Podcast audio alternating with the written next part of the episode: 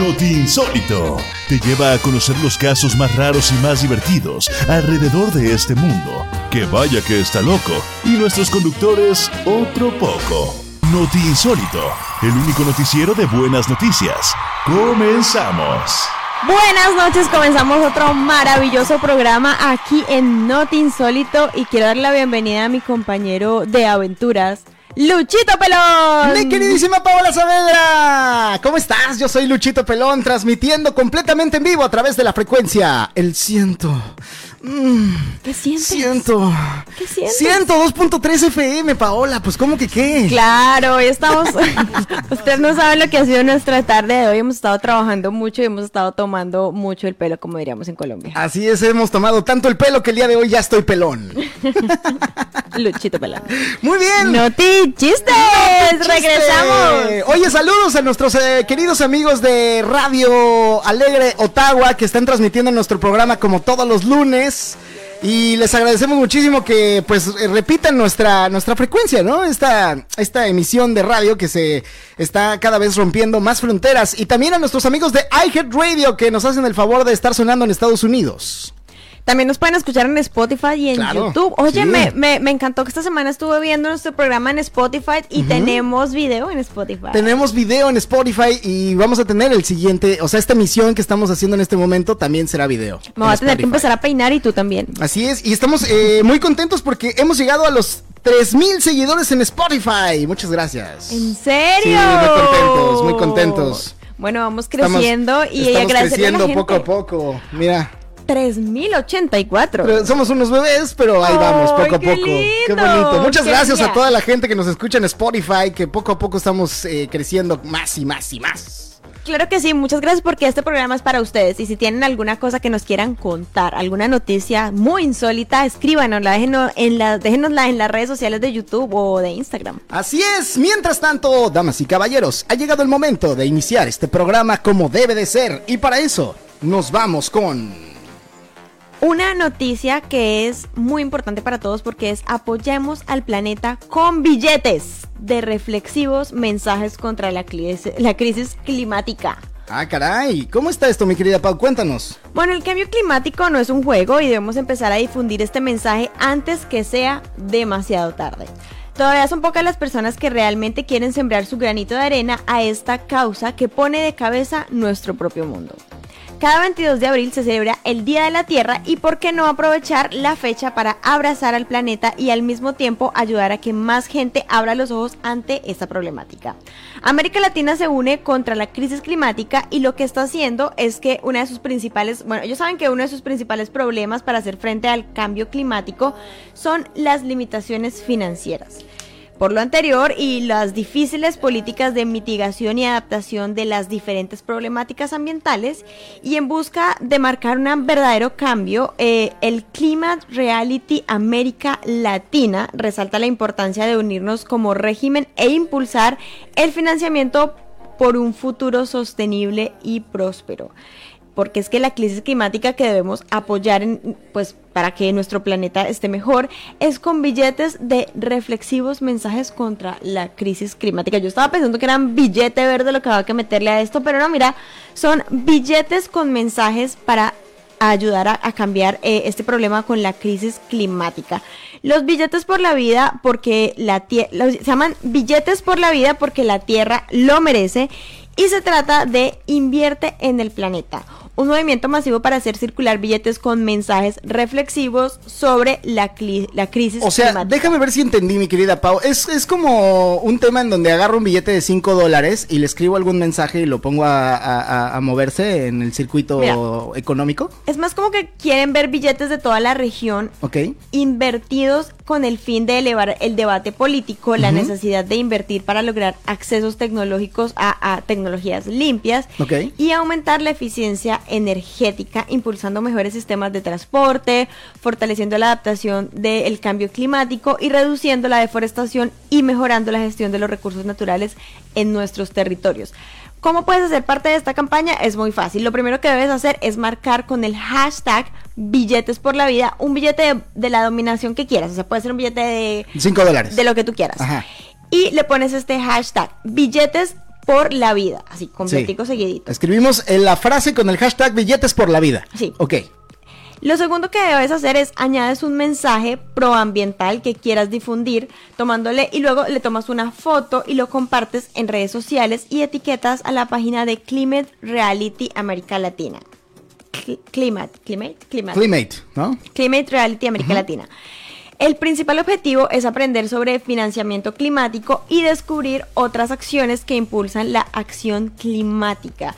Si todos nos unimos, será más fácil para hacer frente a esta crisis climática porque es el momento de abrazar nuestro planeta. O sea, literal ni siquiera tienes que gastarte ese billete en ese momento o hacer algo para comprar algo. Lo único que tienes que hacer es escribir eh, el hashtag y poner tu mensaje. Tomas la foto, etiquetas a la gente de Climate Reality América Latina y empiezas a poner tu granito de arena para que podamos eh, detener este cambio climático que nos está afectando a todos y que nos va a seguir afectando en el futuro. Es la forma de apoyar al planeta con billetes de reflexivos mensajes.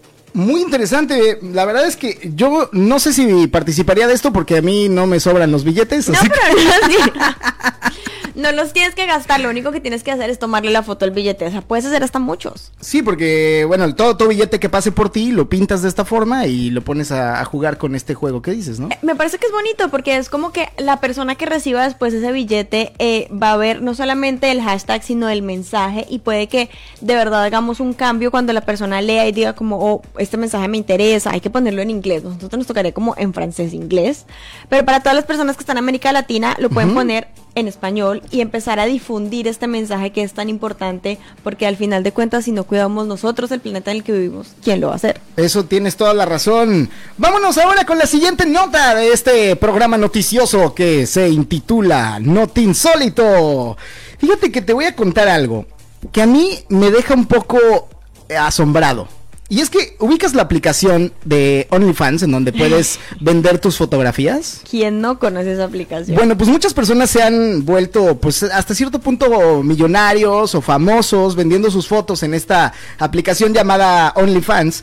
Bueno, pues nada más y nada menos. eh, sabemos como que hay algunas cosas que hacen que las personas se vuelvan famosos, ¿no? Por ejemplo, pues que tengan alguna peculiaridad eh, física, ya sea unos grandes pechos, unas grandes pompitas por ahí, o que sean medio, eh, no sé, medio raros de alguna forma, porque también hay gente que quiere ver gente rara.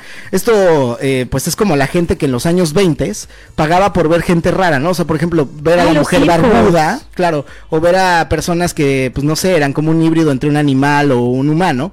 Bueno, pues estas personas también ganan dinero en OnlyFans subiendo fotos y videos para mostrar cómo funciona su vida, ¿no? Cómo es la vida de una persona con estas características. Sin embargo, mi querida Pau, un par de ojos enormes y expresivos lograron engañar a todos los usuarios de OnlyFans. ¿De ¿Cómo? qué estoy hablando? ¿Qué- Bueno, qué- ¿Tenía grandes los ojos? Ahí te voy. Bueno, pues quienes quedaron sorprendidos con la belleza de una mujer que hizo una nueva cuenta de nombre llamada Claudia. Y es que es la turbia modelo creada con inteligencia artificial que vende fotos en OnlyFans. No, o Así sea, es. alguien que está en la cárcel con una inteligencia artificial. No lo sabemos, puede ser que sí. Lo que pocos sabían es que detrás de esta modelo de 19 años es una inteligencia artificial la que realmente opera y hay un par de estudiantes de informática. Como crearon a Claudia, obviamente, ellos eh, dijeron, mira, nos está quedando muy realista, se ve muy, muy padre, vamos a hacerle su OnlyFans. Y entonces le hicieron su OnlyFans y de acuerdo con la revista de Rolling Stones, Claudia fue diseñada con Stable Diffusion, una de las herramientas donde se utilizan nada más y nada menos pues eh, eh, que se utiliza más para hacer esta creación de imágenes y de hecho es una de las eh, aplicaciones que han utilizado los haters del Vaticano para ofender al Papa en una serie de fotografías. Bueno, creo que le han hecho fotografías a todo el mundo. A Donald Trump. Eh, a- hubo unos A cantantes. Cristiano Ronaldo también ya le hicieron Unos unas. cantantes que lo hicieron como comiendo, como comiendo tierra, una cosa así. Exacto. Hicieron una canción la semana pasada de dos artistas eh, con inteligencia artificial. Exacto, fíjate que estamos en un momento muy complejo con este tema de la inteligencia artificial, porque estamos cruzando el umbral en donde ya no vamos a saber cuando una fotografía es verdadera y una es falsa. De hecho, No la, solamente fotografías, videos. Claro, una de las últimas fotografías que precisamente le hicieron al Papa eh, pues era una fotografía donde parecía ser verdaderamente el Papa con un atuendo como medio inflable, eh, ¿no? Con un atuendo así como hip hopero. Sí, como hip hop. Se le rayó aquí el disco. Saludos a Corea que, nos mandó un mensaje. Exacto. No, se me, se me lenguó la traba, pero eh, sí, básicamente muchas personas confundieron con que eh, verdaderamente el Papa ya se vestía así y no, era una inteligencia artificial. Es que las fotos se ven muy reales y este fin de semana estuve viendo un video en el que están supuestamente entrando unas personas como a una casa abandonada, están disparando y tú ves el video y juras que es un video real, pero es un video de inteligencia artificial. Exactamente. Hay que tener muchísimo cuidado ya hoy por hoy porque las gráficas de la inteligencia artificial han llegado a romper la realidad de las me gráficas. por ahí haciendo cositas malas, no soy yo. Y sobre todo ahora que nosotros tenemos eh, celulares que tienen aplicaciones para que nos quiten de repente las imperfecciones, nos quiten ahí un granito o algo por el estilo, nos hacen ver como ficticios. Entonces ya no sabes diferenciar cuál es del real y el falso. Es verdad. Exacto, Pau. La gente se hace tantas cosas con las aplicaciones, se pone tantos filtros que se ve fake. Yo tengo amigas que te juro que se ponen tantos filtros que la nariz no se les ve. Eh, sí, sí, por supuesto, y se les borra la línea de expresión, por ejemplo, lo que llamamos la pata de gallo, o de repente este, este borde que se te hace en el ojo cuando lo simplemente lo abres se te hace un borde, se borra también. Se borran todo y entonces las fotos reales parecen eh, ficticias y las fotos ficticias parecen reales. Qué loco está volviendo el mundo.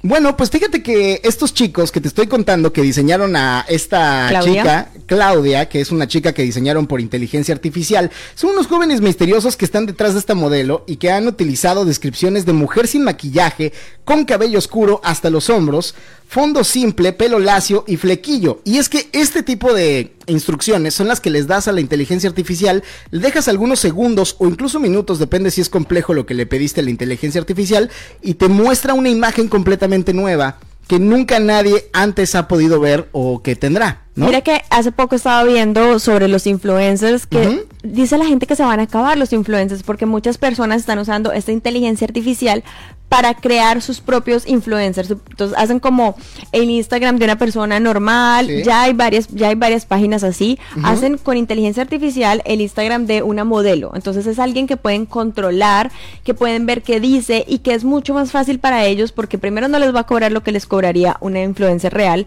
y segundo pueden controlar todo lo que dice, no va a pasar como hace unos años este escándalo grandísimo de Britney Spears que era eh, la, la, cara de, fe, de Pepsi y estaba tomando Coca-Cola. Entonces, dicen que los influencers en algún tiempo con esto de la inteligencia artificial se pueden acabar. Sí, por supuesto. Yo creo que todos los trabajos hasta cierto punto con la inteligencia artificial van a terminar tarde o temprano.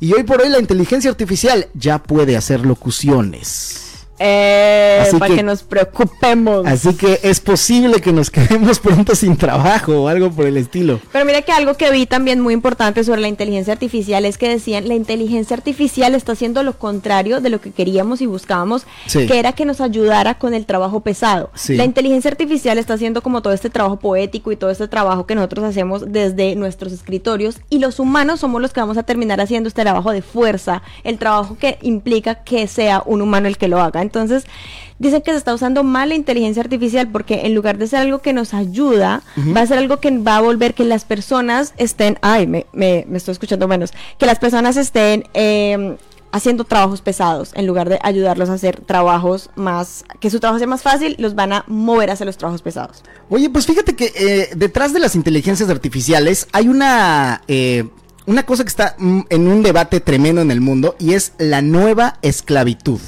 ¿Habéis escuchado acerca de esto? No. Son personas que ganan muy poco dinero, que por lo regular están en la India, están en países en donde no tienen muy buenos sueldos y los tienen en computadoras trabajando muchas horas, o sea, estamos hablando de que 12, 13, 14, 15 horas y los tienen escribiendo props, que los props básicamente son como estas reglas que le dices a una inteligencia artificial para que son como las indicaciones que le das a la inteligencia artificial para que te dé un resultado. Enseñándola. Exacto. Entonces ellos educan a la inteligencia artificial y es por eso que de repente la inteligencia artificial, eh, por ejemplo, en el caso de ChatGPT, eh, pues obviamente le pides algo que va en contra del el sistema progre, o sea, por ejemplo, le pides que hable de los homosexuales y simplemente dice, yo no voy a hablar de eso. Y eso no es porque la inteligencia artificial lo haya razonado, sino porque hay personas que están programando en una esclavitud constante decidiendo de qué puede hablar y de qué no puede hablar. Claro, hay muchos temas sensibles en los que ellos no se quieren meter, pero lo triste es que están haciendo tanto y están trabajando tanto para que las personas y las, las, los trabajos que se automatizan sean trabajos de trabajos de escritorio que podemos hacer los humanos y los humanos vamos a terminar haciendo los trabajos de fuerza. Exactamente, hasta que haya robots que lo puedan hacer y entonces el ser humano quedará completamente desempleado. Vamos a quedar, pues nos vamos de vacaciones. bueno, pues estos chicos que te estoy contando, regresando de nuevo al, al tema de de Claudia estos chicos que, crearon a, Claudia están ganando nada más ni nada menos que 500 dólares por vender fotos de una mujer que no existe. No. Así es. Definitivamente nosotros aquí no estamos haciendo nada. Tenemos que irnos a OnlyFans con nuestra, hagamos una, hagamos una, la bebota. Una de la bebota. Inspirada en el bebote. Oye, que por cierto, el día de hoy nos vamos a enlazar hasta México con el bebote Mark Vega en unos minutos más. Sí, lo vamos a tener aquí. Bueno, terminemos con esta porque ya casi nos vamos a comerciales. Bueno, pues eh, la inteligencia artificial, según Oracle, es el nombre eh, que se le da a aquellas aplicaciones con la capacidad de realizar algunas eh, tareas complejas para que, para que las que antes se requería intervención humana y así saber si una inteligencia artificial fue creada o no, ¿no? Básicamente. Wow. O sea, una fotografía fue creada con inteligencia artificial. Entonces utilicen, pues esta esta aplicación que se llama Oracle. Para, hacer su, para hacerse un dinerito extra. no, no, no, para, para saber si una ah, aplicación, una fotografía es real o no.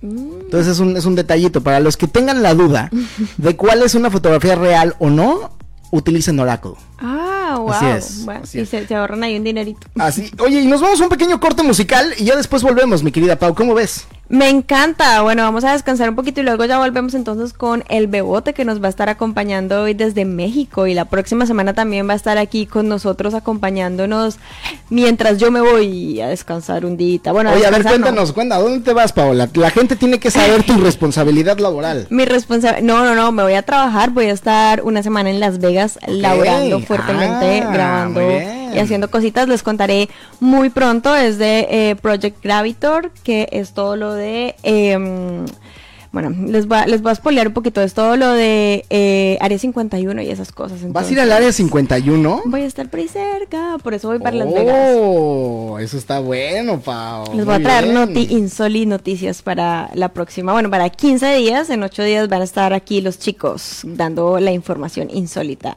Muy bien, pues ya de una vez le vamos diciendo al, al bebote que ya está contratado de vuelta por teléfono. sí, hay que avisarle.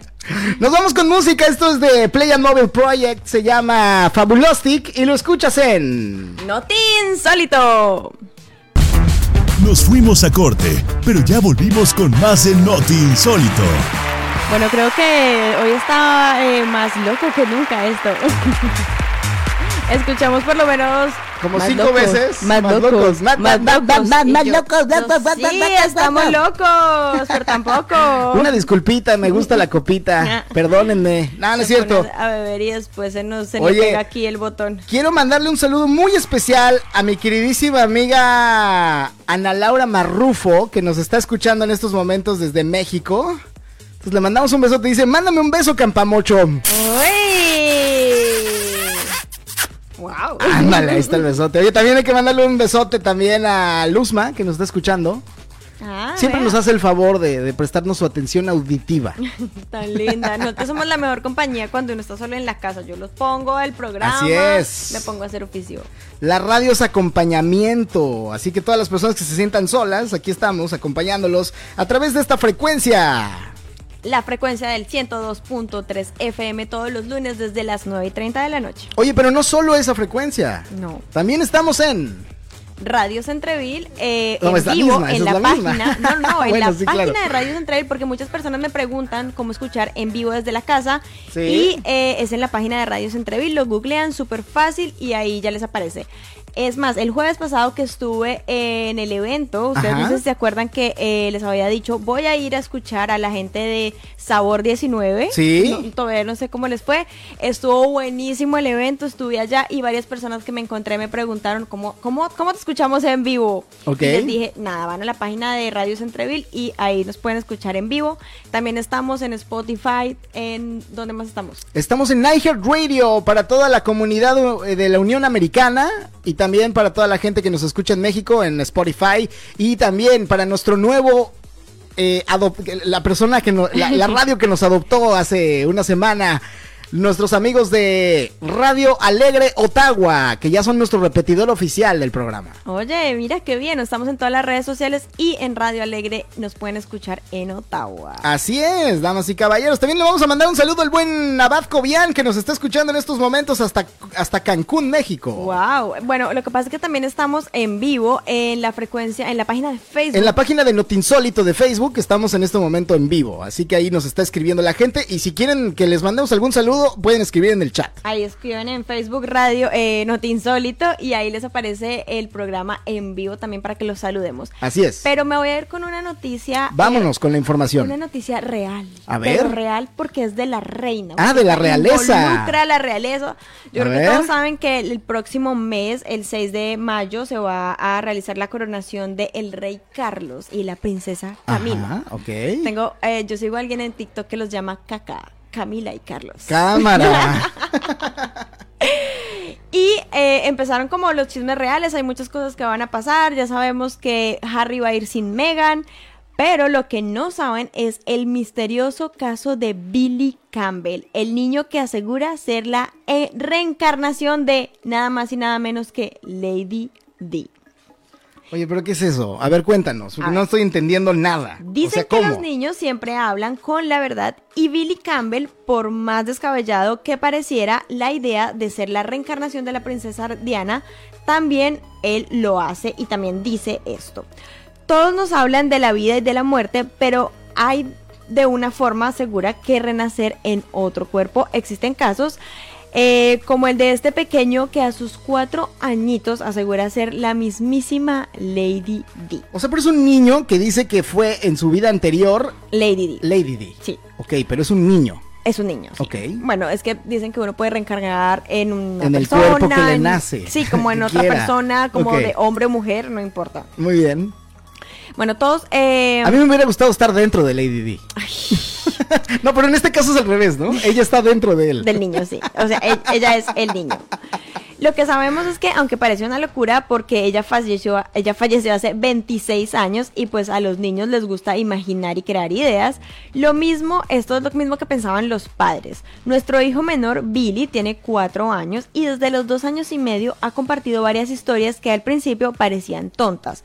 Proporcionó más información a medida que pasaban los años y ahora no sabemos qué hacer con ella. Verás, Billy cree que en alguna vida pasada fue la princesa Diana. Eso fue lo que contó su padre David Campbell, un famoso presentador de la televisión australiana. La princesa Diana, el misterioso caso de Billy Campbell, el niño que asegura ser la reencarnación de Lady Di. ¿Cómo supieron que Billy Campbell era la reencarnación de Lady Di? Bueno, todo ocurrió cuando la mamá de Billy llegó, llegó con una postal de la princesa Diana. El niño la vio e inmediatamente dijo, mira, soy yo cuando era una princesa la, la familia del pequeño, donde le prestó mucha atención en ese momento eh, a lo que él había dicho y creyeron que estaba bromeando porque eh, un día aseguró que tenía un hermano que se llamaba Carlos, haciendo referencia a Spencer, el hermano de Lady D, Carlos Spencer.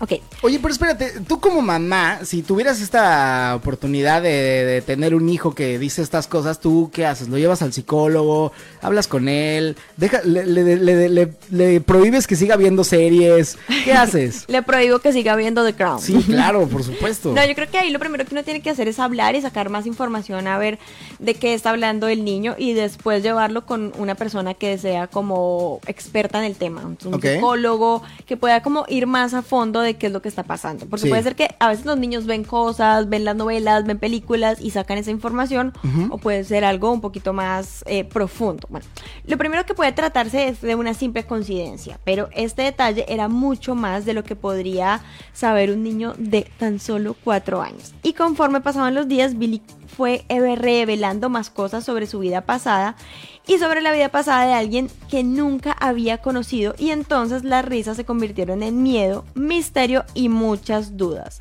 ¿Realmente existe la reencarnación? Todo iba relacionado con la princesa Diana, pero lo que los dejó a helados fue que el menor vio una imagen donde aparecía Enrique de Success, el príncipe Guillermo, y se refería a ellos como mis chicos. Eh, David, su padre, no supo cómo reaccionar a lo que acababa de escuchar y le preguntó por qué había dicho eso, a lo que Billy respondió sin pensar, sin despegar la vista de la fotografía, mis hijos. La princesa Diana reencarnada en Billy Campbell, el misterio eh, de este niño es que asegura que es, él es la reencarnación y sorprendió y alteró al cuando comenzaron a mostrarle más imágenes relacionadas con la princesa Diana y justo cuando apareció una del castillo de Balmoral, el menor empezó a describir rincón por rincón como si ya hubiera estado. Ah, bueno, pero aquí ya cambia la cosa. O sea, si el niño sí sabía cómo funcionaba este rincón, eh, o sea, estos rincones del castillo, eso sí ya. aquí sí ya está medio raro, ¿no?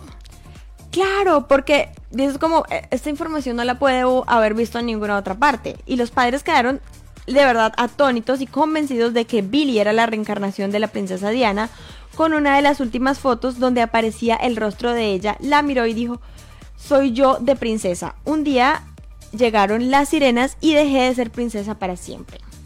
Todos quedaron en silencio pues Billy estaba describiendo su vida anterior, lo que los dejó impactados y con la sangre helada. Bueno, ahí tú qué harías si tú, si tú escuchas esto como, bueno, indagar más. Yo, yo he leído un libro y he leído muchas veces eh, de, de personas que dicen que reencarnaron y empiezan a contar historias y cuando conocen a las otras personas tienen muchísima información. Sí, fíjate que eh, a ti que te gusta tanto el tema de los extraterrestres y yo que tengo a mi hermano gemelo malo, el reportero oculto, eh, hay un caso muy famoso de un chico ruso que se llama Borishka Kripanovich no sé si has escuchado hablar de él, que él dice haber, o sea, él jura haber nacido en Marte y ha descubierto y ha dicho muchas cosas que hasta este momento se han descubierto en Marte. Wow, ¿en serio? o sea, que el Curiosity y todos los robots que en estos momentos están en Marte, que apenas están descubriendo, él lo dijo hace 10, 15 años. Increíble. A la prensa y a sus papás, obviamente. Entonces, todas las cosas que él dijo de cómo era la civilización en Marte se han ido cumpliendo hasta cierto punto. La, historia que, la historia que yo leí también era de una, de una niña que nació en la India y tenía mucha información de otra persona en una ciudad cercana. Entonces, ella, ella, no me acuerdo muy bien la historia, me acuerdo mucho que era en la India y que ella tenía como mucha información y sabía mucho de, alguien hasta que un día lograron contactar a, la familia y, y, ella tenía toda la información de esa otra familia, sabía muchísimas cosas, era alguien que también ya había muerto en esa familia. La pregunta del millón, mi querida Pau, tú, Personalmente, Paola Saavedra, pregunta para ti. ¿Crees en las vidas pasadas? Totalmente. Porque, espérame, yo no me quiero meter en temas religiosos, pero si eres católica, esto va en contra de tu dogma y tu fe. Ay, yo soy una católica muy, muy complicada, pobrecitos conmigo. Yo soy una católica que va a misa los domingos, soy súper juiciosa yendo a misa y todo. Pero yo creo totalmente en la reencarnación. Yo creo que uno tiene vidas pasadas y que uno olvida las cosas y que uno tiene como una vida kármica. Yo creo que son muchas cosas que de pronto la iglesia no nos ha contado o de las que la iglesia nunca estuvo como muy involucrada. Pero yo creo totalmente que uno tiene otras vidas pasadas. Además que no les ha pasado a ustedes en sus casas que de pronto tienen una conexión con ciertas personas que es como si ya las conocieran de antes, como sí, uno conecta sí, sí, como que la energía ya se reencuentra, ¿no? Exacto. Y digo, hay una frase muy famosa que dice, la energía no se crea ni se destruye, solo se transforma. Exacto. Así que bajo ese orden de ideas, pues somos una energía que siempre está presente y siempre, y en algún momento te toca volverte a transformar en un ser humano. No, y es que no puede ser que todo esto que somos y pensamos y sentimos se acabe solamente con este cuerpo físico. Yo creo que nosotros trascendemos de alguna manera a otro lugar. Oye, quiero mandarle saludos a Mauro Huerta que nos está eh, nos está escribiendo y también al buen Arturo de Alcel que dice sorry católica de buffet. ¿Qué quiere decir? No, entiendo exactamente qué es lo que quiere decir. Ah, pues supongo que de buffet de que puedes elegir lo que quieras, ¿no? Ah, ok. Ajá, o sea que eres católica de lo tú eliges lo que quieras. Eso dice Arturo Dalcel. le mandamos un saludo, le mandamos un saludo. Oye, también Emilio, a Emilio el más alegre que nos está transmitiendo a través de Radio Alegre Canadá, allá en Ottawa. Les mandamos un fuerte abrazo a toda la gente que nos escucha a través de esas frecuencias. Y también, obviamente, a través de la frecuencia del 102.3 FM Montreal, Canadá. Claro que sí. Bueno, y sigamos con las noticias, pero yo quiero saber cuándo viene el bebote. Ya, en este momento le estamos llamando al bebote. El, de, el güey debe de contestar, porque si no contesta, qué oso. Sí, le decimos, le decimos chismecito ya caliente. El güey, aquí está. Bebote, ¿cómo estás? Y él aparece. ¿Qué onda, amigos? ¿Cómo están? Y extrañándolos mucho. Nosotros a ti. En estos momentos estamos conectados, enlazados hasta México, porque el Bebote, nuestro ex compañero de Radio Centreville aquí en Notinsólito, ahora va a trabajar en vía satélite por teléfono. Es correcto, muchachos. Les voy a estar dando lata un ratito por teléfono, enlazados en, el otro foro, digámoslo así. Estamos en otro foro. En el, foro de México. pero de otro lado. Muy bien, Bebote. Cuéntanos, ¿cuál es la noticia insólita o la noticia de avance tecnológico? Lo que trae. A ver, ¿qué traes el día de hoy, güey? Oigan, amigos, pues les voy a platicar de un perro alcohólico. Y no, no es Luchito Pelón. Ah, espérate, güey. ¿Por qué me vienes a balconear en el programa, Bebote? ¿Qué te pasa? Todo se supo. No, otro, otro perro, no. estoy hablando de un perro alcohólico. Ok. Estoy hablando de Coco, muchachos. Es esta bonita historia de un labrador que, bueno, está recibiendo tratamiento para combatir una adicción con el alcohol, así como lo escuchan. Esto es eh, acerca de Coco, un perro de Inglaterra que ingirió bebidas alcohólicas de su dueño, que al parecer habría dejado cerca de él. Bueno, pues ante la grave situación, muchachos, al animal lo diagnosticaron con alcoholismo y ahora recibe un tratamiento para combatir la abstinencia. Según se conoció, pues bueno, el dueño de Coco falleció de, de, manera muy misteriosa y se desconoce si las bebidas alcohólicas tuvieron algo que ver con su deceso. Además, según información, esto es fuente del Heraldo de México, son dos los perritos atendidos de urgencia por el mismo hecho, pero lamentablemente uno ya falleció, siendo Coco muchachos pues el único sobreviviente. Los dos perros habrían presentado ataques y signos de abstinencia al alcohol. Y escuchen bien, tranquilos, porque el personal encargado de la atención de Coco, bueno, señaló que el perro estuvo sedado cerca de un mes con el fin de evitar futuros ataques y que hasta el momento es el primer caso que se registra de un perro con delirios de alcohol. Oye, pues yo creo que ese, ese, güey, ese, perro se la pasaba perrón, ¿no? Yo creo que ese perro se la pasaba con un amigo mío que se llama Mark y en sus historias se la pasa de fiesta. Por eso dijimos que íbamos a hablar de otro perro alcohólico que no fuera yo. Oye, pero a ver, cuéntanos acerca de, este perrito que cayó en esta enfermedad tan horrible y tan tremenda. Sí, muchachos, es lamentable, de verdad. Yo cuando vi esta nota no lo podía creer, pero checamos las fuentes y de verdad es totalmente real, porque creo que pues a muchos se les hace muy curioso darle pues cualquier alimento a los a los cachorros y Coco pues lamentablemente ingirió alcohol, le gustó como otros perros alcohólicos que conozco, pero eh, pues a Coco todavía lo están atendiendo en una clínica veterinaria debido a que en ocasiones pues presenta ataques de ansiedad, pero tras su recuperación se espera que el canino ya se encuentre pronto obviamente en su hogar. Y obviamente nadie conoce los detalles de cómo estos perros llegaron a la situación con el alcohol, pero sabemos que sin nuestro cuidado Coco probablemente no habría sobrevivido a esta terrible experiencia, es lo que indicaba un veterinario que obviamente literalmente si te pones a pensar igual que el veterinario ¿Cómo puedes justificar que un perro se volvió alcohólico? No sé ustedes. Pues no sé, eh, o sea, yo, yo pienso que el, el, dueño obviamente quería emborrachar al perro, ¿no? O sea... O de pronto tenía, no sé, alcohol por todos lados. Pero ¿cómo va a hacer que se emborrache el perro? o sea, una botella, un perro no puede tomar de una botella. Entonces, o sea, el sorbo, tienes que vertir. Tú no sabes porque uno tiene que botar el sorbo para las almas primero. Ahí era donde el perro se emborrachaba. no, yo, yo lo que me imagino es que el, el dueño era un, era un, un, un adefesio del mal y entonces eh, eh, vertía el alcohol en, en su pues bowl de agua, ¿no? En su tazón de agua del pobre perro. Probablemente. El, el, perro con, con azares de hidratarse, pues tomaba, tomaba alcohol y pobrecito desarrolló alcoholismo.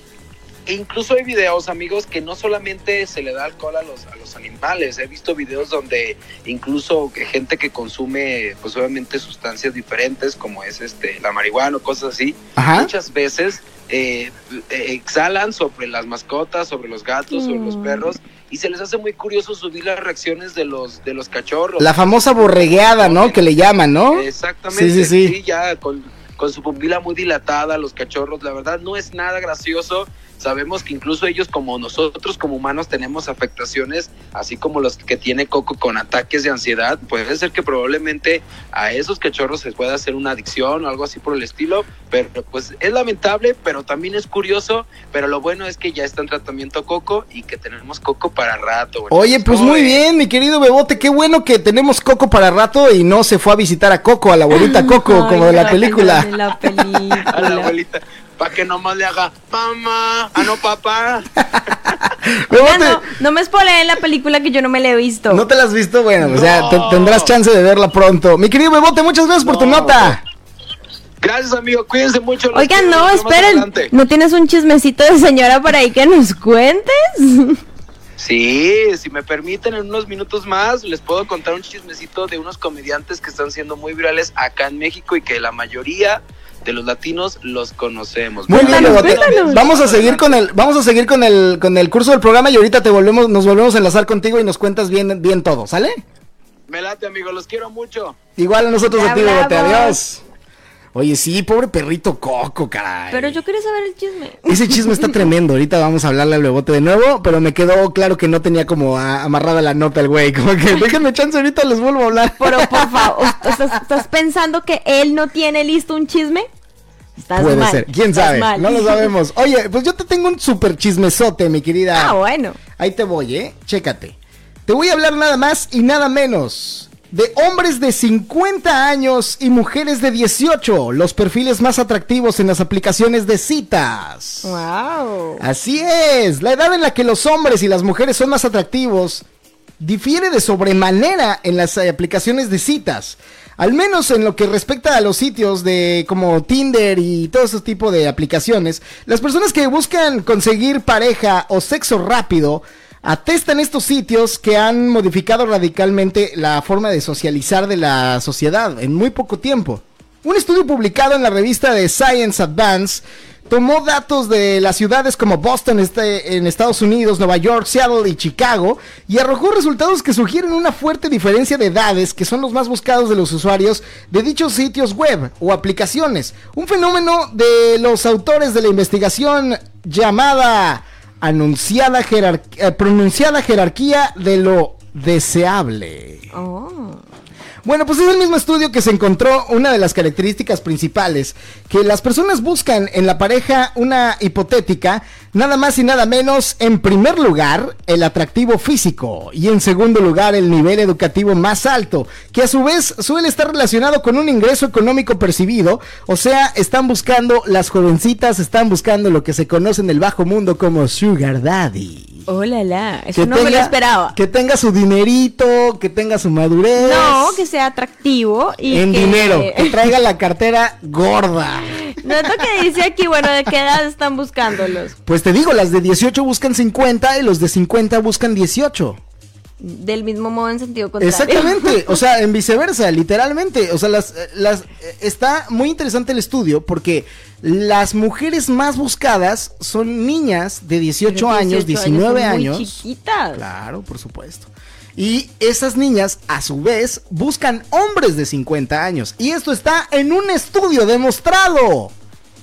Y es una verdadera locura. El estudio, sin embargo, tomó datos de los sitios, eh, como por ejemplo lo es eh, la aplicación de Tinder y muchos otros más que, que también están muy, muy, pero muy interesantes.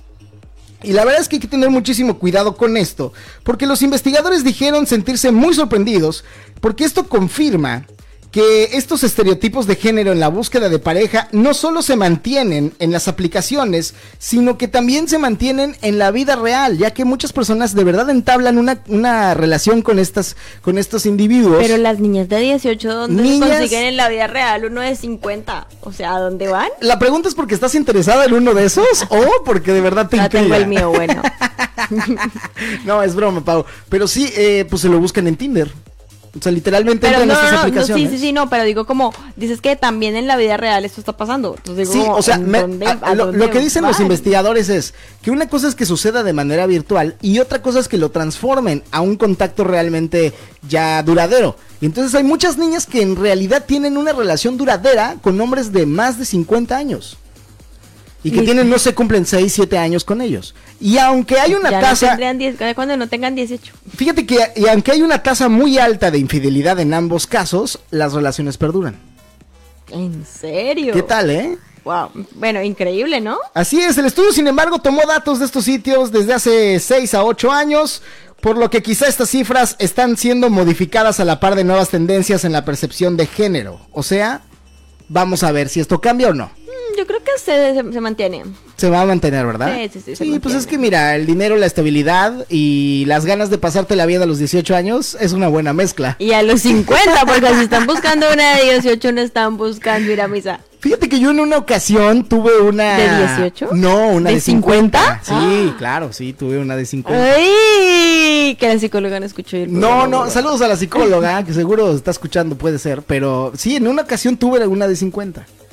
Y después uno, uno fue a terapia. o sea, ¿Y? no, pues nada, fui a terapia y me di cuenta de todas las cosas que estaban pasando en mí y lo dejé de hacer. Pero, Pero- de que lo hice, lo hice. Pero puede ser también que uno se enamore de alguien grande. Es que es muy normal que de repente cuando estás en una edad joven te fijes en alguien más grande que tú. Pero muchas veces esas personas más grandes que tú resultan, grande. escucha, muchas veces esas, personas más grandes que tú resultan ser más inmaduras que tú. Por eso Bueno, se fijaron en ti. Eso sí, ¿Eh? eso ¿Qué sí lo tal? creo.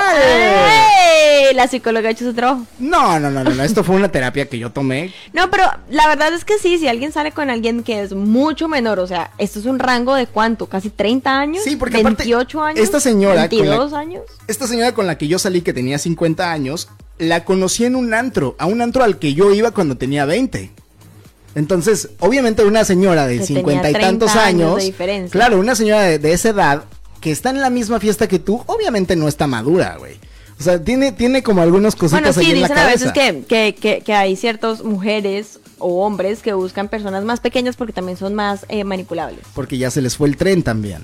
No, Hay personas que no logran- son más manipulables. Es Bueno, mucho más sí. fácil que si tú eres una persona grande manipules a una niña de 18. Eso es verdad. Y también hay muchas personas que, que prefieren a las personas más jóvenes por el tema de que se les pasó el tiempo, por ejemplo, fueron mamás muy jóvenes, y entonces al ser mamás jóvenes se abocaron a sus hijos, a la familia, y dejaron pasar momentos de su vida que no pudieron vivir en la etapa correcta, y de repente, pues, ¡pum! Perdieron ahí unos años de fiesta y los quieren recuperar con un chiquito de 18. Exacto. Oye, quiero mandarle un saludo especial al buen Mauri Carrera. Saludos al Carrera Prix, que es un gran fotógrafo.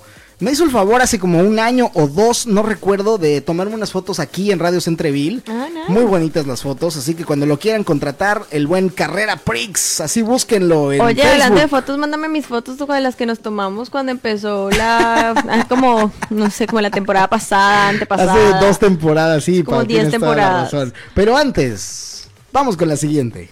Bueno, te quería preguntar, ¿tú tienes fobias? Fobias. Sí. Más o menos. ¿A qué? ¿Al compromiso? Al compromiso. No, fíjate que al compromiso no estoy comprometido con mi programa, con el Ah. programa. Estoy comprometido contigo para ser un buen jefe. Estoy comprometido con la psicóloga. Con la psicóloga, estoy comprometido con la psicóloga. Pero, ¿tienes alguna fobia de verdad? Eh, no, bueno, tengo fobia a salir al espacio exterior y morirme en el espacio exterior. O sea, me da miedo salir así, sin protección.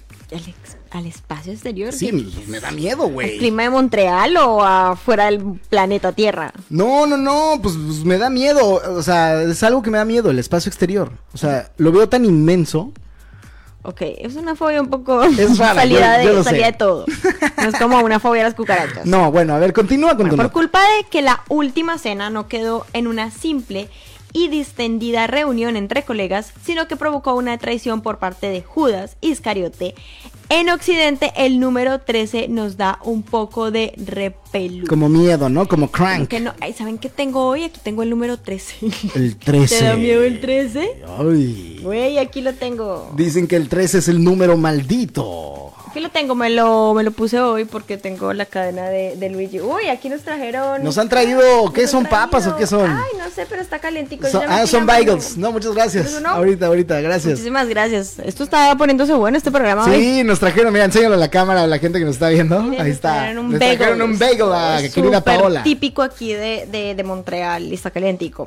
Bueno, aquí tengo el número 13, eh, y el, pero el número 13 la gente normalmente le tiene mucho miedo. Hay edificios en los que quitan el piso número 13. No existe, es 11, Sí, 12. sobre todo en los 14. hoteles, en los hoteles se nota mucho, ¿no? Pero es que es una tontería, porque a final de cuentas, si vienes del piso 12, el piso que sigue, obviamente es el 13, nada más que tiene otro ponen número. 14. Bueno, hay para algunas Pero personas. sigue siendo el 13. Para algunas personas es de buena suerte. Pero es absurdo porque sigue siendo el 13. Es una tontería. Pero no está. Porque has visto que hay películas en las que hacen como que el hotel en el piso piso 13 se Ajá. metió el fantasma. Sí. Bueno, Bueno, si hay continúa. 13 comensales en una mesa, quizás no quieras ser el primero en levantarte y dependiendo de lo aprensivo que seas, es posible que decidas no escoger la fila con dicho número cuando estás comprando unos billetes de avión. Este temor se conoce como triscaidecafobia. Y aunque no, ¿Qué? otra vez, triscaidecafobia. ok, Ok. muy bien. Y aunque nos consideremos personas racionales, suele estar más instaurado en nuestro pensamiento mágico de lo que podríamos creer. Seguro que más de una, en, de más de en una ocasión, te has cruzado con alguien que odia los martes, por ejemplo, y el sí, 13. claro, el martes 13, pero también O es el viernes los 13, viernes ¿no? 13, sí, sí, sí. Pero bueno, todo parece que el viernes 13 viene más bien Ni de la cases película. Ni te embarques. Pero el verdadero día maldito es el martes 13, ¿no? ¿Es otra película? No, no, no, es que se supone que esto es un tema incluso bíblico. Sí, por Sí, los 13, apo- bueno, exacto. los 13 con, con Jesús. Así es. Y en varios países asiáticos con influencia china, el número, adivina cuál número. No sé. El número 4. ¿Por qué? Pues el número 4 está padre, ¿no? El número, pero lo Porque es, un número par. Porque entiendo el impar, que el impar puede ser como ahí de- choquito. Pues ellos lo asocian con la muerte, pues ambas palabras son muy parecidas. Cuatro y muerte. en- Aunque el temor al número 13 está muy arraigado con nuestra sociedad, en Asia las cosas son muy diferentes. Probablemente si te pasas por algún edificio en Hong Kong no encontrarás el piso 4. Ah, mira lo que estábamos diciendo que con el piso 13 en Hong Kong no encontrarás el piso 4, porque de existir dicho edificio se desvalorizaría bastante. Y es que el temor al número 4 se conoce como tetrafobia, ¿ves? Y es de lo más corriente en varios países de Asia como China, Japón, Vietnam o Corea del Sur. La razón no está en los evangelios precisamente, sino que es más sencilla. El número 4 se asocia con la muerte en esos países y tiene su origen en el chino que influyó al resto de culturas y es que en dicho idioma la palabra que corresponde al número es muy similar a la palabra muerte. Y al haber influido en el resto de países vecinos, sucede lo mismo en otras lenguas como el japonés, el coreano o el vietnamita. Placeholder en Hong Kong, los complejos de apartamentos no tienen ningún 4 ni derivados. En ningún lado tienen el número 4. En Hong Kong los complejos de apartamentos no tienen el número 4 en ninguna en ninguna parte porque esta fobia llega tan lejos que suele evitar el número no solo en edificios sino también en hoteles, hospitales donde hay personas enfermas o hasta en días festivos. Muchas ocasiones los ascensores directamente no cuentan con el número incluido para señalar la planta. O sea, prácticamente es el mismo, es el mismo problema con el 13, El pero el, el 4 y esto es en Asia. Ajá. ¿En Taiwán, para ser exactos, o dónde? En Hong Es- Kong, dijiste, es- ¿no? Está dando Hong Kong, Japón, eh, China, Japón, Vietnam y Corea del Sur. Órale. Eh, bueno, lo, lo que omiten bien es la, palabra, la, la letra F de for en inglés y es algo muy común en Corea donde cualquier forma de miedo no es tan extendido como en otros países vecinos.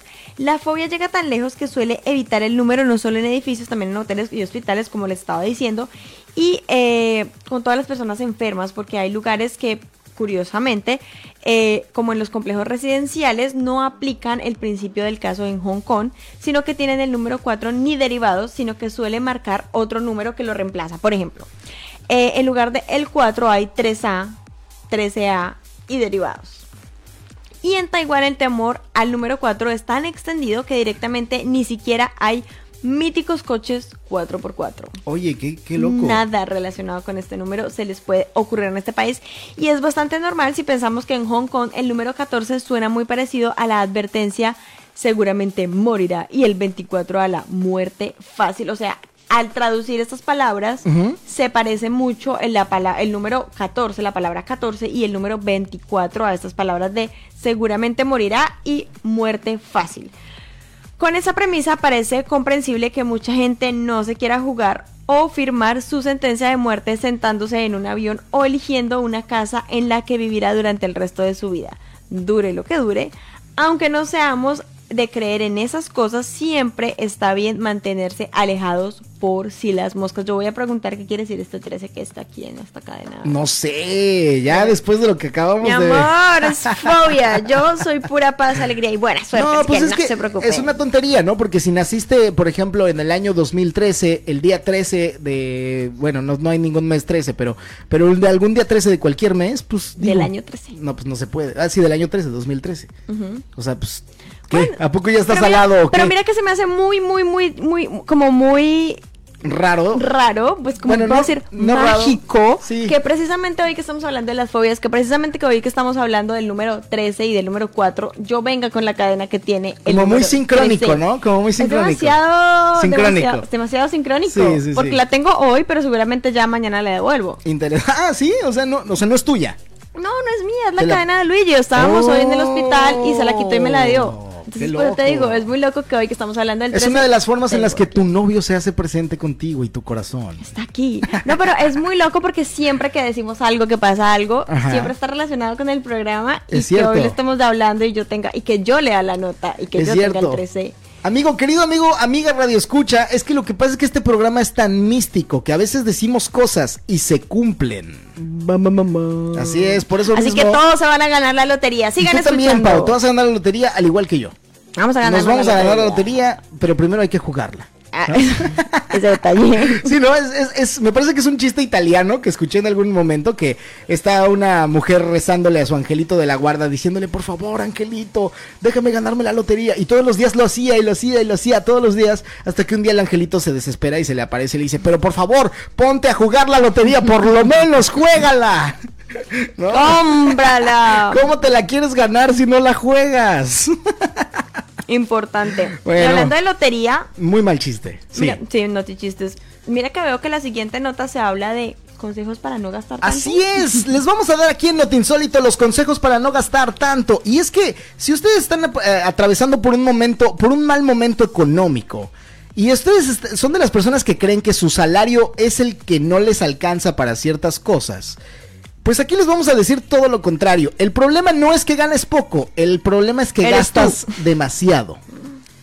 No eres tú, no es tu salario, eres tú. Está comprobado que las personas que se endeudan, está muy, muy, muy, pero muy comprobado que las personas que se endeudan, en realidad no es que tienen un salario bajo, sino que tienen un ritmo de gasto muy alto y ese es un verdadero problema. Así que el día de hoy aquí en Not Insólito les vamos a dar los eh, consejos para no gastar tanto. Y el punto número uno es haz tu presupuesto. Esto es algo que mucha gente no hace. Nadie. Mucha gente no hace números reales de cuánto gana y cuánto debe pagar.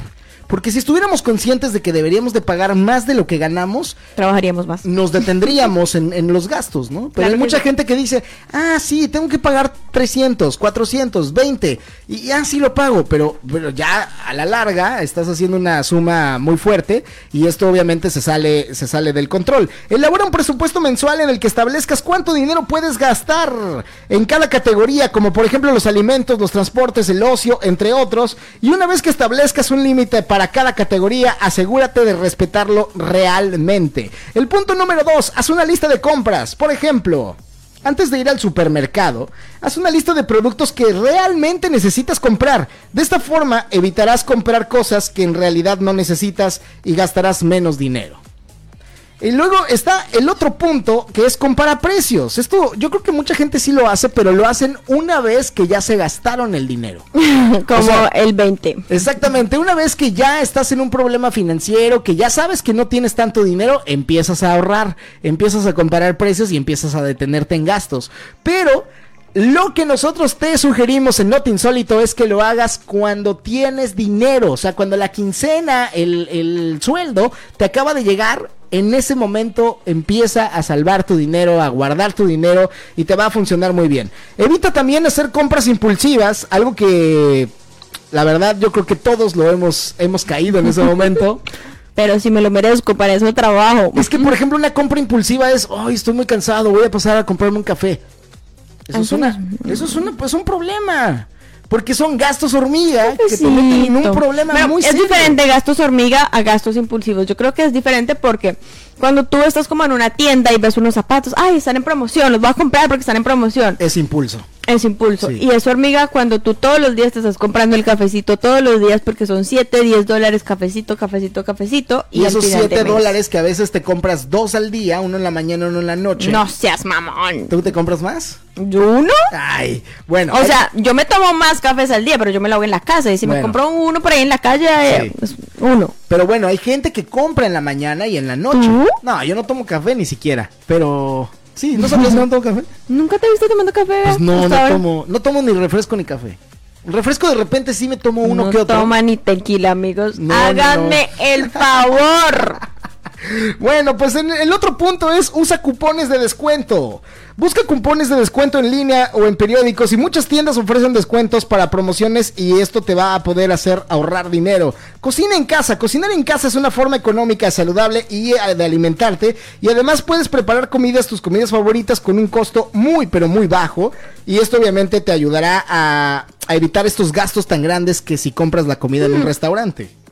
Piquen las cosas y tenganlas congeladas. Es una forma súper fácil y súper práctica de cocinar y es mucho más rápido si Y- tienes como cebolla ya picada. Y ahorras tiempo también. O sea, inviertes mucho tiempo, tal vez un día o dos, en hacer estas preparaciones, pero una vez que ya lo tienes todo listo, perfecto. Te ahorras no solamente tiempo, sino dinero. Entonces, perfecto.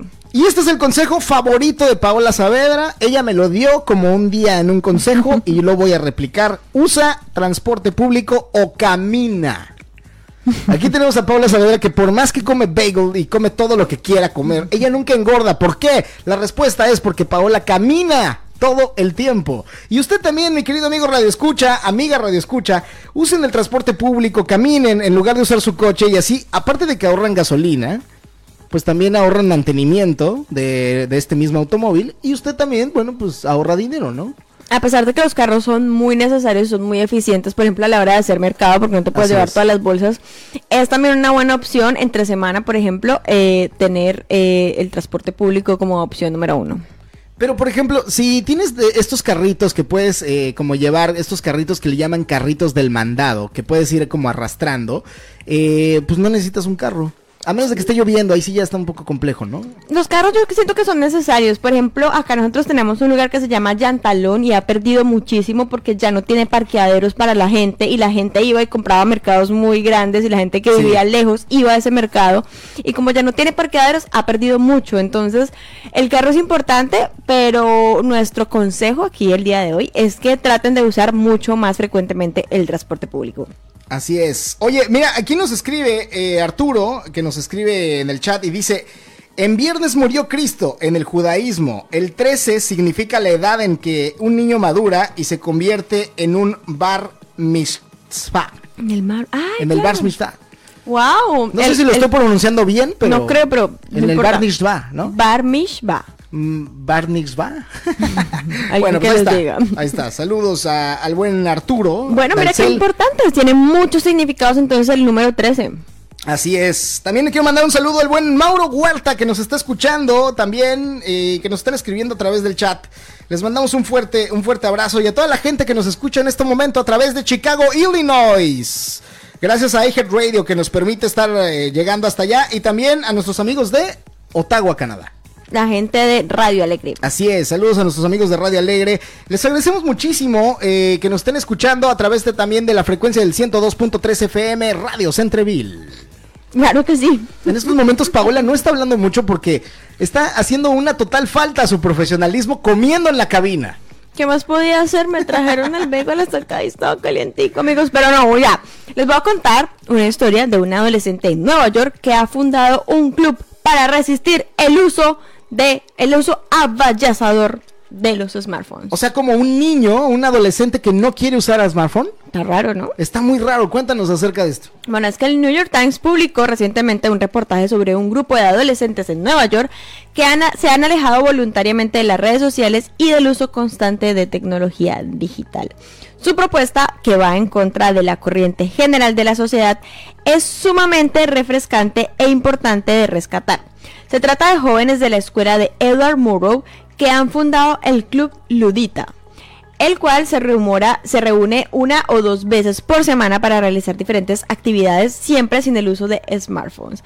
El Club Ludita hace referencia eh, a trabajadores textiles del siglo XVIII en Inglaterra, unidos por el repudio a las máquinas, específicamente las de costura, que pensaban que les arrebataban su forma de vivir.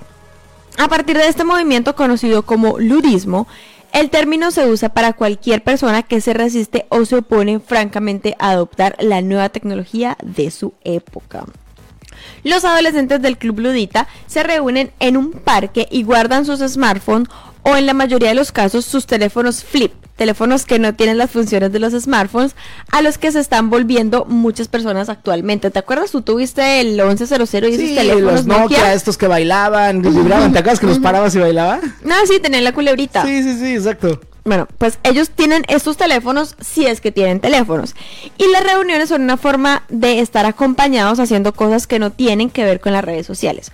Unos dibujan, otros contemplan la naturaleza, otros leen literatura de autores tan variados como dos... Uy, esto está difícil de leer. Dostoyevsky, Boshi o Jack Kerouan, según el reportaje. A propósito de libros, uno de los favoritos del grupo es Into the Wild, un libro escrito por el nómada Chris McCandless, quien murió viviendo fuera de la civilización en Alaska y él fue adaptado eh, a una película. Esta historia fue una, historia muy emotiva que fue adaptada a película. Esos, jóvenes creen que el, el ser humano no está hecho solamente para vivir en edificios y trabajar y que más bien la vida real está allá afuera y en las redes sociales y en la pantalla de los teléfonos. No. El grupo se caracteriza por una gran conciencia de los efectos de las redes sociales en la psiqui. Uno de los fundadores, Logan Lane, un joven de tan solo 16 años, dijo que esto a la prensa sobre su experiencia al comenzar eh, a desconectarse de las redes sociales. Dijo, podía sentir la química de mi cerebro cambiando, estaba tan aburrido, en realidad no es común que las personas estén aburridas y estén solas, porque los smartphones los mantienen conectados a otras personas. Puntos esenciales que muestran cómo la tecnología nos ofrece gratificaciones instantáneas que nos hacen evitar sensaciones o pensamientos que en primer momento no parecen desagradables y por ello mismo tendemos inconscientemente a rechazar la soledad y el aburrimiento o el no tener la mente llena de estímulos. Tú sabes que tener redes sociales es como estímulo, estímulo, estímulo, estímulo. estímulo. Sí, sí, sí, por supuesto. Es, es un choque eléctrico constante en el cerebro, el cual incluso se vuelve adicto. Sí, creo que todos tenemos un poquito de adicción a las redes sociales. Yo honestamente sí soy adicto a esto. Yo también. Sí. Todos. Sin embargo, desde otra perspectiva, una menos pendiente de las satisfacciones inmediatas y más bien con miras en un bien mayor, la soledad y el aburrimiento son dos conciencias esenciales para construir una vida interior y para desarrollar otro tipo de atención. Por ejemplo, Lane ahora se levanta más temprano y lee mientras viaja en el metro y además ha comenzado a llevar un diario personal, corre en la naturaleza e incluso hace ropa. Otro miembro del grupo dijo al New York Times que cuando sube algo a las redes sociales, si no obtiene beneficio, como obtiene suficientes likes, no se siente bien consigo mismo y eso le debería, no le debería pasar a nadie. Eso creo que, que, que es como algo que, que, se ha vuelto como que se ha normalizado demasiado. ¿Tú crees que ya es una enfermedad cuando te sientes mal al, al respecto? Yo creo que es algo que se ha normalizado. Porque da ansiedad, da depresión, dan muchas cosas medio extrañas cuando no tienes algún like, cuando tú Causa esperas. muchísimas cosas. Incluso hay personas que suben fotografías y al poco tiempo las borran si es que no tienen los likes necesarios. Lo he visto mucho, lo he visto mucho. La gente como que sube y como que no tuvo likes, entonces lo borra porque, ay, no, nadie lo vio, no les gustó, la foto no estaba perfecta, entonces tampoco suben nada nunca porque no tienen algo que digan como, oh, esta foto va a ser como la foto anterior que tuvo muchos likes. Y eso Así es. Está complicado. Oye, sí, dime. continúa. Es que Es- tenemos a nuestro bebé. Ah, dile que, que nos vaya escuchando, que ya voy a terminar de contarle esta información. Bueno, una de las fundadoras del Club Ludita explica que no tienen mucho éxito reclutando nuevos miembros, Ajá. lo cual es lógico teniendo en cuenta la presencia avasalladora de la tecnología digital en nuestra época. Y después de todo, uno de los aprendizajes de esta experiencia es que las buenas cosas de la vida no ocurren entre la muchedumbre. A diferencia de las redes sociales y sus multitudes de amigos, tener pocos pero buenos amigos hace toda la diferencia. Los padres de Logan apoyan el club, pues han visto el efecto que la desconexión ha tenido en la vida de su hija. Sin embargo, también le han pedido que tenga con ella al menos un teléfono portátil viejo al cual puedan llamarle en caso de emergencia. En otros aspectos, los cambios en la mentalidad de estos jóvenes son notables en lugar de sentirse atraídos por los cuerpos fit y la vida que está eh, promocionando a todos estos influenciadores, ellos se conforman con tener personas que presionen, que no los presionen tanto socialmente. Bueno, y si alguien, eh, bueno, si ustedes Saben que algunas personas piensan que es posible vivir con ambos mundos, el de la vida auténtica y el de la vida digital. Esto es sin abstenerse de la participación en el mundo de las redes sociales. Lo cierto es que la mayoría de los casos se revela inéditamente tomar una decisión radical al respecto, pues, citando un par de frases famosas, el medio es el mensaje y nadie puede servir a dos amos a la vez. El modelo de likes de las redes sociales transforma las sociedades en todos sus aspectos. ¿Cómo te pareció? Es una locura me parece que sí se puede vivir. A mí me parece que sí se puede vivir sin redes sociales. Sin embargo, es muy complicado porque las personas que estamos lejos de los seres que, que, tenemos, que están, eh, nuestros seres queridos que están lejos, no podríamos estar conectados hacia ellos. Como por ejemplo, ¿qué pasa? nosotros en este momento estamos conectados con el bebote como si él hubiera venido a trabajar, bebote. Bueno amigos, ya estoy de vuelta, pero ahora estoy de regreso. Ya fui por mi mandil y todo el rollo porque voy a echar chisme caliente de señora, ¿eh? ¡Eso! Ha llegado, damas y caballeros, la sección del chismecito rico de señora con el bebote. Eh, váyanse preparando, por favor, su manteca con azúcar para sus chipotes para que le caiga a las personas que le tengan que caer el chismecito de señora Oigan amigos, ¿conocen ustedes un comediante muy famoso en México y en Latinoamérica llamado Richie O'Farrill? Claro que sí, Ricardo Farrill, por supuesto, uno de los mejores comediantes hace unos cinco años.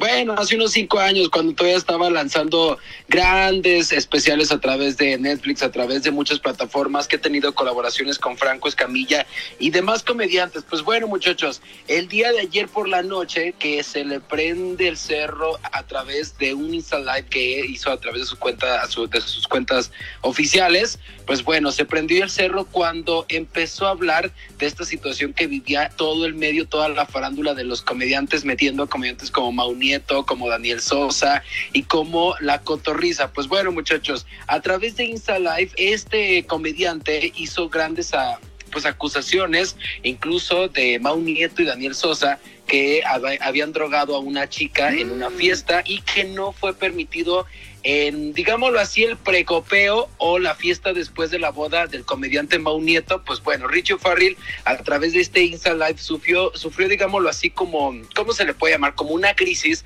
donde empezó a dar muchos nombres de diferentes comediantes haciendo acusaciones de engaños, de infidelidades, de muchas cosas que están pasando en el mundo de la farándula de los comediantes, muchachos, y es muy importante y se los voy a decir por qué. Porque incluso él está acusando a una comediante mexicana llamada Carla Camacho de que sufría acoso de ella misma y también eh, se está haciendo acusaciones de que en su recaída, cuando estaba consumiendo diferentes tipos de sustancias ilícitas, se le fue muy retribuido de sus mismos compañeros que era una persona alcohólica, que era una persona drogadicta y que era una persona que estaba teniendo muchas complicaciones y que se le abrió del mundo de la farándula. No sé si recuerdan otro grupo muy famoso también llamado Matiz que es este sí claro que sí claro que sí eh, este este grupo este grupo que me parece que es el, gordito el alto también está inmerso en el mundo de la comedia no es correcto, bueno, lo quisieron jalar al mundo de la comedia y muchos lo abrazaron, muchos lo quisieron. Estamos hablando de Román Torres, que pues en su tiempo sí se aventó unos podcasts, se aventó unos especiales con Mau Nieto. Pues bueno, Hubo videos donde hay, eh, hay videos donde tuvieron un altercado, donde hubo incluso forcejeos el día después de la boda del comediante Mau Nieto y hace acusaciones incluso al grupo Matiz que son pues de verdad muy comerciales, que no tienen nada que ver, nada que aportar al mundo de la música y que incluso eh, Richie O'Farrill empezó a hablar del físico de Román Torres y obviamente ya hay acusaciones de pues muchas cosas controversiales en cuestión de violaciones y obviamente tuvo altercado después de esto, o sea, el día de hoy por la mañana Richo Farrell tomó un avión, bueno, iba a tomar un avión a Nueva York y no fue posible, incluso se puso a quemar aerolíneas mexicanas, se puso a hacer un despapalle como señora enojada después de, no sé, que le hayan hecho sacar la bilis y obviamente hay muchas, muchas controversias y es viral en todas las redes sociales, en TikTok, en Instagram, estas acusaciones que está haciendo Richo Farrell y está por explotar la bomba. Aún otros comediantes no han dicho nada al respecto, muchachos, pero esto va a dar noticia para un par de días más. ¿Cómo ven? Uy, así como, como dicen, ya nos exhibiste. Oye, la pregunta del billón, la pregunta del billón, ¿Richo Farrell estaba drogado cuando hizo este video? Muchas personas dicen que no, que incluso él, menciona que no, que tiene ya una recuperación o que tiene ya un proceso de recuperación, de rehabilitación, por así decirlo, pero simplemente su enojo o el coraje que él tiene fue porque no lo dejaron ingresar a esta boda, hasta, digámoslo así, el, recalentado de la boda de Mau Nieto y por eso fue que incluso él a través de Twitter primero pidió que le dieran eh, que le hicieran una disculpa pública, pero como ninguno de los comediantes le hizo caso y como nadie obviamente lo tomó en serio, fue por eso que se aventó a hacer este Insta Live, pero él menciona que está completamente sobrio y que de alguna manera lo está haciendo porque hay muchas cosas, muchas cosas que no tienen que ver dentro del mundo de la farándula de los comediantes y es por eso que empezó a soltar nombres de manager, engaños y cosas que a decir verdad, creo que como amigo no está bueno que lo tengamos, ¿eh? Richo Farrell no es bueno como para tenerlo de amigo. No hay que invitarlo en las fiestas. Oye, Bote, qué chismesote nos acabas de contar. La verdad es que está tremendo el chismecito calientito.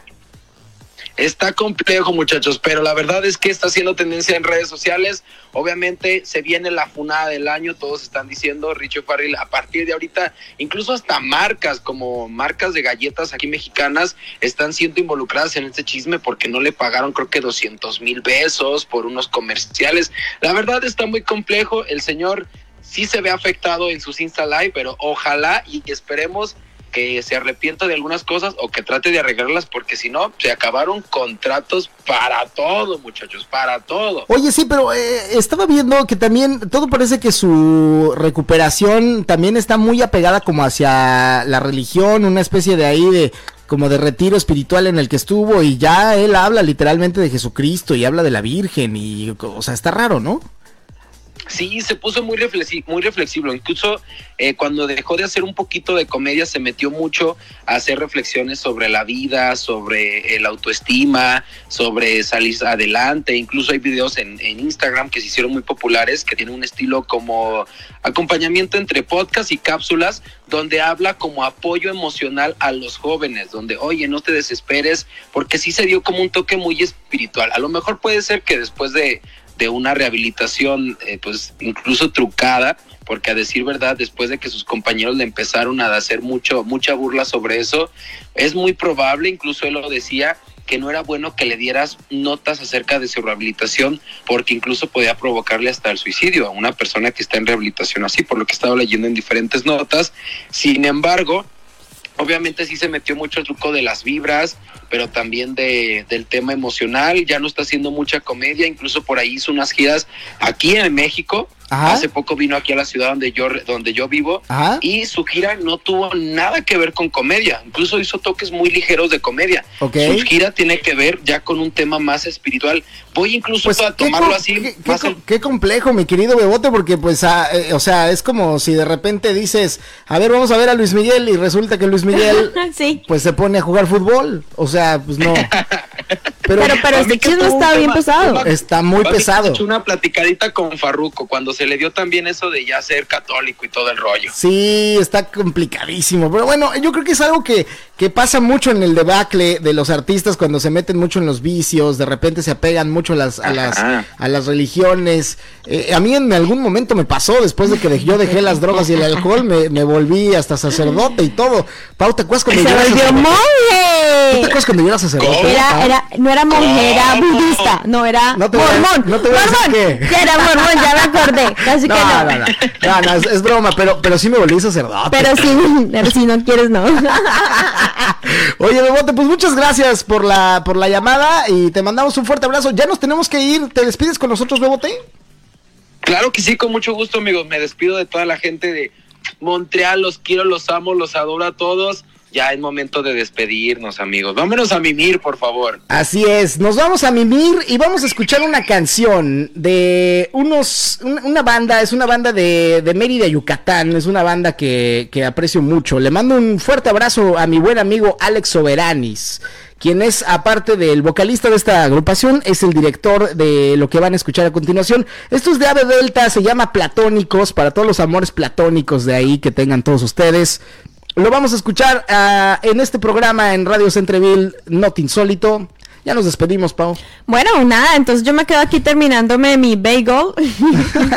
Fue un placer estar. Bagel, Fue un placer haber estado con ustedes esta noche, al Bebote, a Luchito, con toda la información, con las personas que se conectaron, que nos escribieron en Facebook, que pudimos saludar. Estaba viendo un montón de personas. Así es. Nos vemos la próxima semana bueno, no, nos vemos a la próxima semana en Not Insólito y yo estoy aquí de vuelta en 15 días con toda la información y ustedes en una semana. Así es, el Bebote se va a quedar todo el programa la próxima semana con nosotros. ¿Sí o no, Bebote? Es correcto. Así es, muchachos. Él va a cobrar el sueldo de Paola. Los quiero mucho. Es correcto. Nos vamos con esto de Delta. Yo soy Luchito Pelón. Esto se llama Platónico. Si lo escuchas en. Not Insólito. Not Insólito.